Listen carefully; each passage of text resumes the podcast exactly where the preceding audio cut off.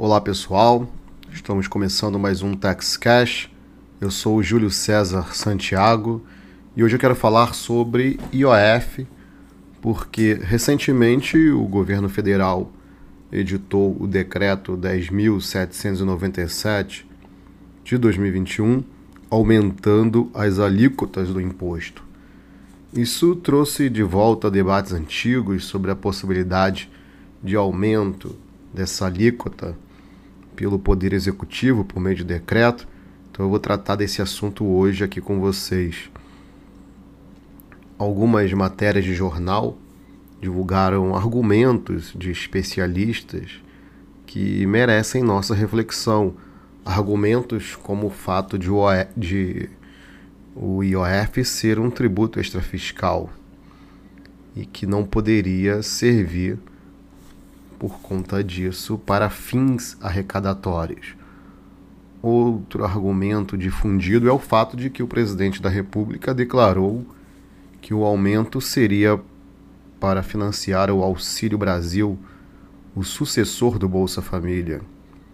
Essa indicação, né, essa indicação do presidente, essa declaração, traria certa vinculação dos impostos a determinada despesa Dois pontos, então, sobre os quais conversaremos hoje: o argumento da finalidade arrecadatória e o argumento da vinculação de receita a programa social. Eu vou tentar trazer uma abordagem um pouco diferente para reflexão, inclusive em termos de metodologia da interpretação que eu vou falar lá no final.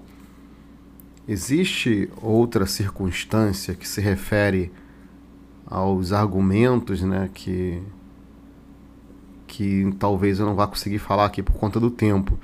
Na verdade, não é exatamente sobre os, esses argumentos que eu mencionei, mas sobre a eficácia da norma, que a meu ver soaria contraditória, mas eu vou tratar disso num, no podcast da semana que vem, porque eu acho que não vai dar tempo de eu falar desse argumento da contradição. Então vamos falar um pouco então do próprio IOF, o IOF é um imposto, como você sabe, de competência federal que está previsto no artigo 153, inciso 5 da Constituição. O IOF é um imposto em que a denominação não corresponde ao que os fatos geradores revelam. O nome do imposto, ou seja, o imposto sobre operações financeiras, não é exatamente um imposto sobre esse tipo de operação não é um imposto em que deve existir uma, uma instituição financeira intermediando necessariamente a operação. Ele é um imposto que é delimitado basicamente por quatro fatos geradores. Operações de crédito, por exemplo, quando alguém pede empréstimo ao banco. Operações de câmbio, por exemplo, quando se compra moeda estrangeira operações com seguro, por exemplo, quando há o recebimento do prêmio.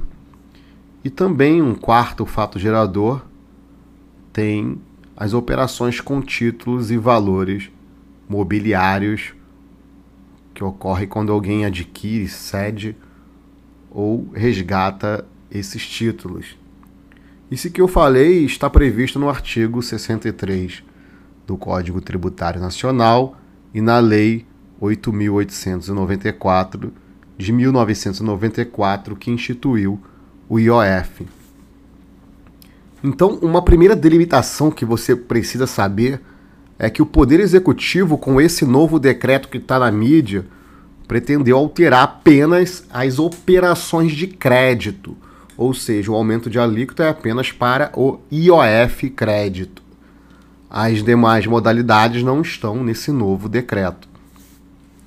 Vamos falar então do primeiro argumento que eu mencionei, o argumento de que o IOF é inconstitucional porque a finalidade é arrecadatória. O grande problema desses debates é que eles partem de uma classificação quanto à finalidade do tributo, que, a meu ver, não é mais tão contemporânea e talvez não atenda mais os nossos anseios de uma economia complexa, de um mundo complexo, de um direito também complexo. Eu estou falando da classificação entre tributos fiscais e tributos extrafiscais. Por essa classificação, o sistema constitucional tributário abarcaria tributos que possuiriam predominantemente funções fiscais, como, por exemplo, o imposto de renda. O objetivo com a instituição do imposto seria angariar receita para o Estado fiscal realizar o gasto público.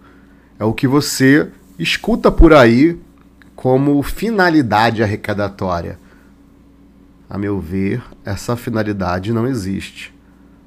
A Constituição traz diversas finalidades, diversos objetivos, mas você não vai encontrar um fim arrecadatório. Eu posso falar isso mais a fundo em outra oportunidade. Ao lado dessa finalidade arrecadatória, o sistema constitucional tributário também possuiria outro tipo de tributo com finalidade não arrecadatória, não fiscal, ou, como ensinam os manuais, finalidade extrafiscal. Com a finalidade extrafiscal ou função extrafiscal, o objetivo com a instituição do tributo seria predominantemente induzir ou restringir o comportamento do contribuinte. Por exemplo, os tributos aduaneiros. E também o IOF de que estamos tratando. Então temos o seguinte: de um lado, tributos reconhecidamente fiscais, e de outro lado, tributos com predominância da extrafiscalidade. Por exemplo, imposto de renda seria fiscal IOF seria extrafiscal. A Constituição Federal não prevê essa distinção de finalidades e funções. Para o que nos interessa, dentro desse quadro de extrafiscalidade, o que a Constituição prevê é que o IOF não se submete à anterioridade. Não se submete à anterioridade de exercício, aquela que diz para guardar o exercício financeiro seguinte para cobrar o tributo e o IOF também não se submete à anterioridade nonagesimal. Isso significa que o tributo pode ser cobrado no dia seguinte à sua majoração. Alguns autores tentam levar o debate para o âmbito infraconstitucional em um argumento positivista, procuram limitar a Constituição Federal a partir do CTN e da Lei 8.894. A Constituição confere essa característica ao IOF, de não se submeter à anterioridade. Daí o que esses autores argumentam. Eles dizem que o CTN, no artigo 65, permite que o Poder Executivo altere as alíquotas apenas para ajustar a política monetária. Já a Lei 8.894 fala em políticas monetária e fiscal.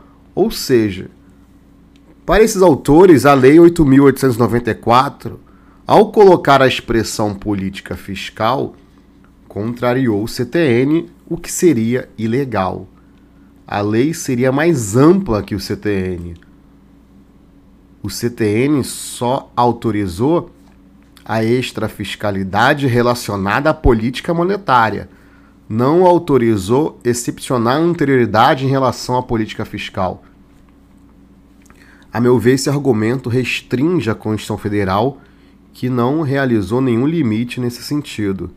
Inverte a interpretação ao dar mais valor às leis infraconstitucionais do que à própria Constituição. O certo, portanto, seria começar a interpretação com a Constituição Federal, onde se encontram as limitações constitucionais ao poder de tributar.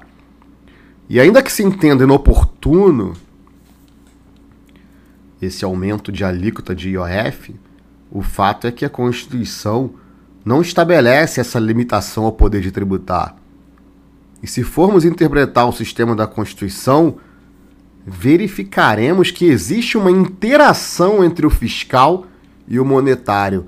Basta perceber que o sistema monetário é tratado dentro do título da tributação e do orçamento.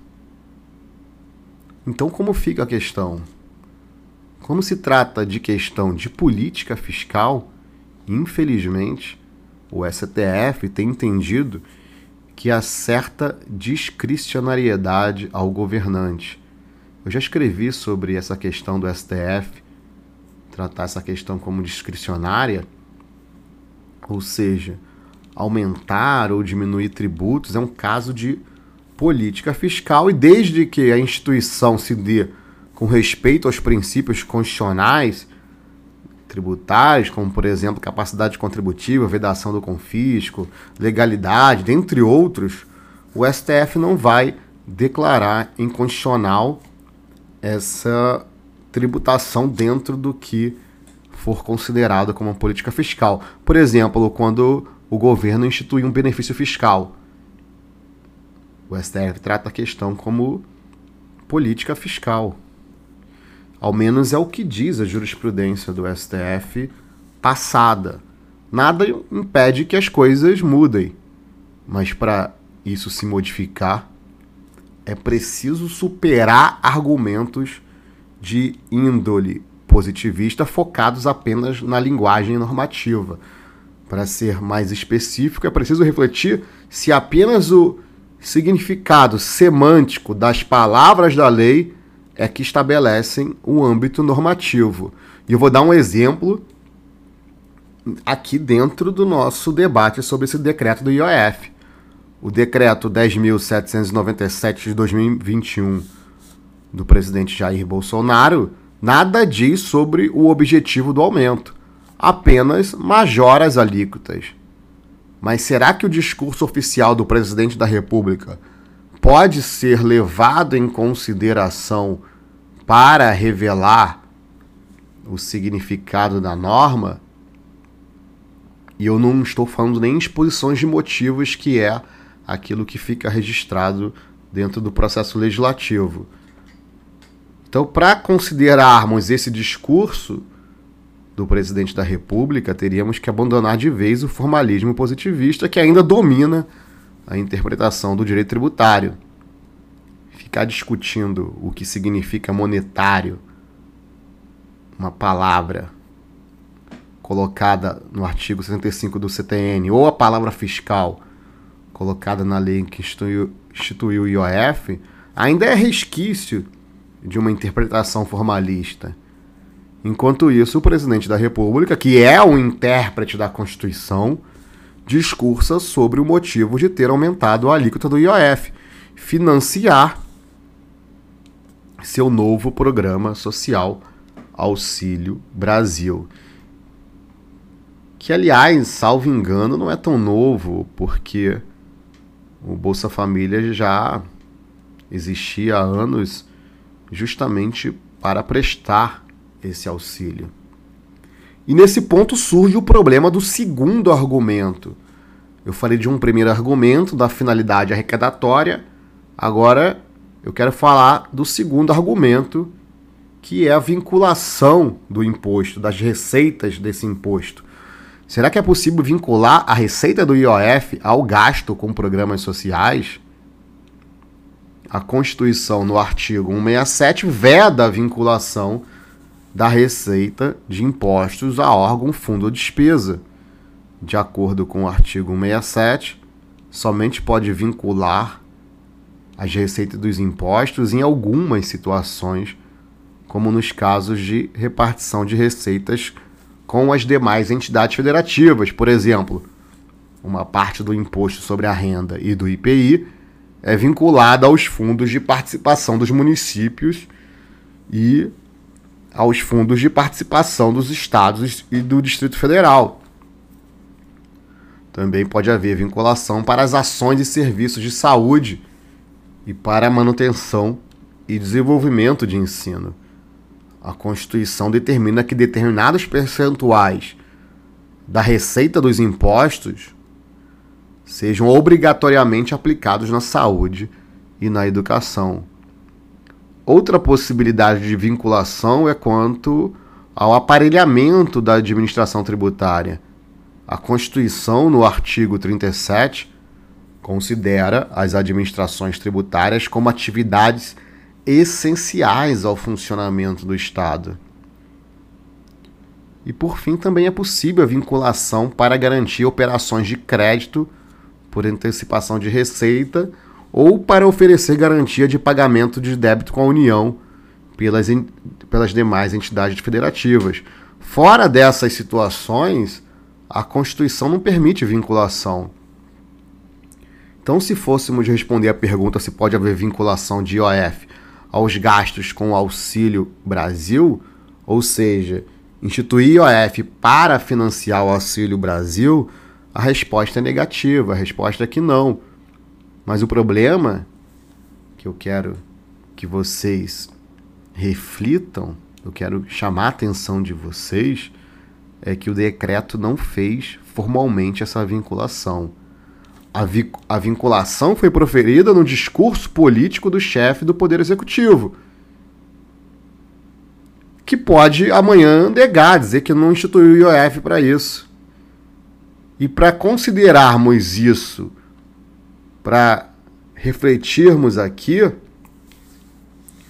para considerarmos esse discurso no âmbito normativo, do significado do que a norma quis regular, teríamos que refletir sobre a própria metodologia da interpretação do direito como eu falei ainda há pouco. Como vocês podem perceber, as coisas não são tão simples quanto parecem. Por isso é importante estudar o direito tributário além do próprio direito tributário, muito além do direito tributário. O direito vai muito além do significado semântico das palavras da lei. Hoje eu só queria pontuar esses dois argumentos o da finalidade arrecadatória e o argumento da vinculação de receitas dos impostos nesse debate sobre o aumento do IOF. Vou ficando por aqui. Me segue lá nas redes sociais. Forte abraço e até a próxima.